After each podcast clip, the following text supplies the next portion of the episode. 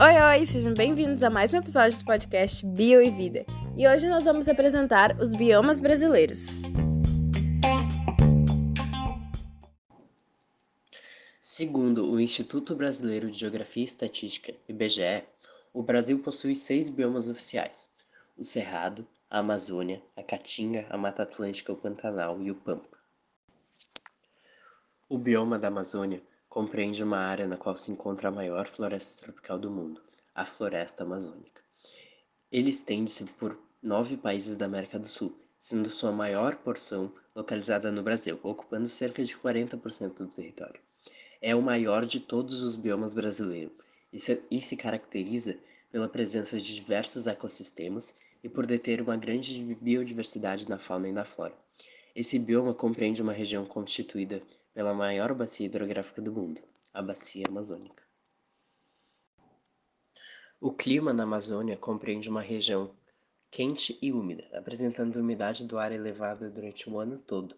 O índice pluviométrico também é elevado, sendo mais de 2 mil milímetros de chuva provenientes da própria floresta. A sua vegetação se divide em mata de terra firme, mata de várzea e mata de igapó.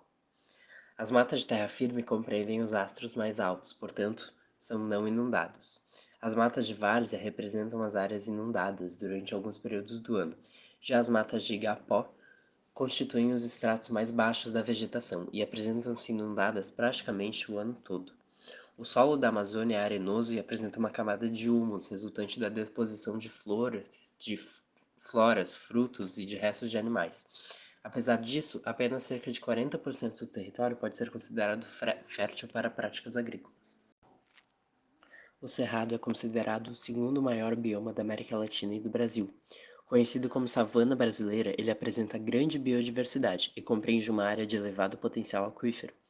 Esse bioma se caracteriza por apresentar diversas fitofisionomias, em virtude, dos vários contatos geográficos que possui com seus outros biomas. Ao norte, ao bioma da Amazônia, ao leste e ao nordeste uh, tem a Caatinga, ao sudoeste o Pantanal e ao sudeste a Mata Atlântica. O Cerrado apresenta grande biodiversidade e potencial aquífero. Ele abriga as principais nascentes dos principais rios brasileiros, região de clima tropical e sazonal. Devido ao clima tropical sazonal, ele apresenta duas estações bem definidas, invernos secos e verões chuvosos.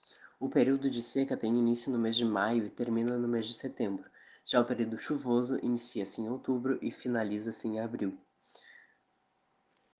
As vegetações são distribuídas em formas savânicas, flora, formações florestais e formações campestres. As espécies variam entre as plantas arbóreas, herbáceas, arbustivas e cipós, distribuindo-se entre o estrato lenhoso e o estrato herbáceo. Os solos do cerrado são antigos, e caracteriza-se principalmente pela profundidade e drenagem, sendo bastante porosos e permeáveis. A fauna da Mata Atlântica é semelhante ao bioma da Amazônia. Já a flora contém aproximadamente 20 mil espécies de vegetais, dos quais 8 mil existem apenas nessa região. O clima da Mata Atlântica é tropical e úmido, apresentando temperaturas elevadas e altos índices pluviométricos, uma elevada umidade no ar com escassez de períodos de estiagem. Em virtude da sua extensão, esse bioma também apresenta climas como tropical de altitude, na região sudeste, e subtropical, na região sul. Os solos que compõem a Mata Atlântica são geralmente rasos e ácidos, extremamente úmidos e pobres em decorrência da pouca incidência solar que é impedida de alcançar a superfície em virtude do estrato arbóreo que compõe esse bioma. A pouca profundidade do solo e os altos níveis pluviométricos propiciam, pro, propiciam processos erosivos e deslizamentos nas partes mais altas. O bioma do Pantanal é considerado uma das maiores planícies alagadas do mundo, que compreende os estados do Mato Grosso e do Mato Grosso do Sul. É o menor bioma em extensão territorial do Brasil e ocupa cerca de 2% do território nacional. É um bioma com grande biodiversidade, mas que vem sendo ameaçada pela ação antrópica. Esse bioma sofre influência de outros biomas, como a Amazônia, Cerrado e Mata Atlântica. A sua fauna apresenta uma, car uma característica em comum. Espécies de outros biomas que se encontram ameaçadas aglomeram-se na região do Pantanal. A flora conta com cerca de 2 mil espécies de plantas, segundo a Embrapa. Muitas dessas espécies possuem fins medicinais. A maioria dessas plantas provém de outros biomas, tendo, portanto, raras espécies endêmicas. O clima predominante no Pantanal é tropical, com características de continentalidade. O solo que constitui o bioma do Pantanal é originado da deposição de fragmentos rochosos provenientes das áreas de maior altitude, apresentando baixa impermeabilidade e reduzida fragilidade. Isso ocorre porque esse solo apresenta um excesso de água, o que dificulta a decomposição da matéria orgânica. Já nos períodos de seca, esse solo apresenta uma espécie de areia composta por restos de animais e vegetais, que é um pouquinho mais fértil. O bioma Pampa é o que abrange o território do estado do Rio Grande do Sul.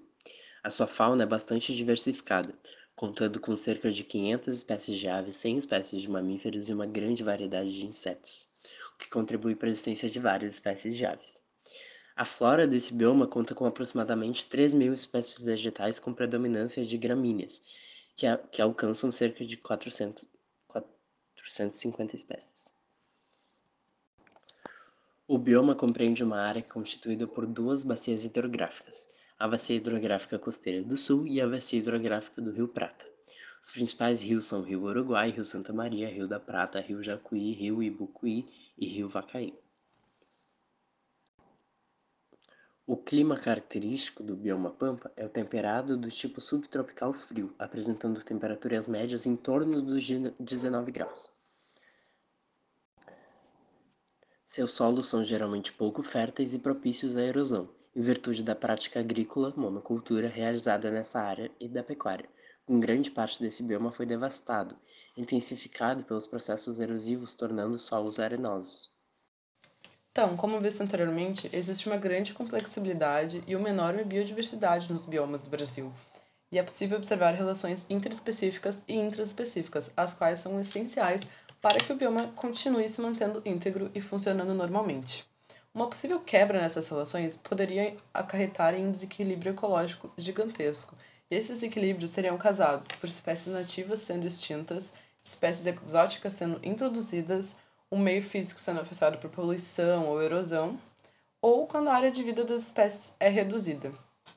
Qualquer uma dessas possibilidades, entre outros desastres naturais que possam acontecer nos biomas, acarretariam numa ruptura dos fluxos de energia e biomassa e a quebra das redes alimentares. Portanto, a toda intervenção humana em qualquer área, urbana ou rural, ela deve ser feita com planejamento e, acima de tudo, com a consciência de que todos os seres vivos, inclusive o próprio ser humano, está entregado e depende um dos outros.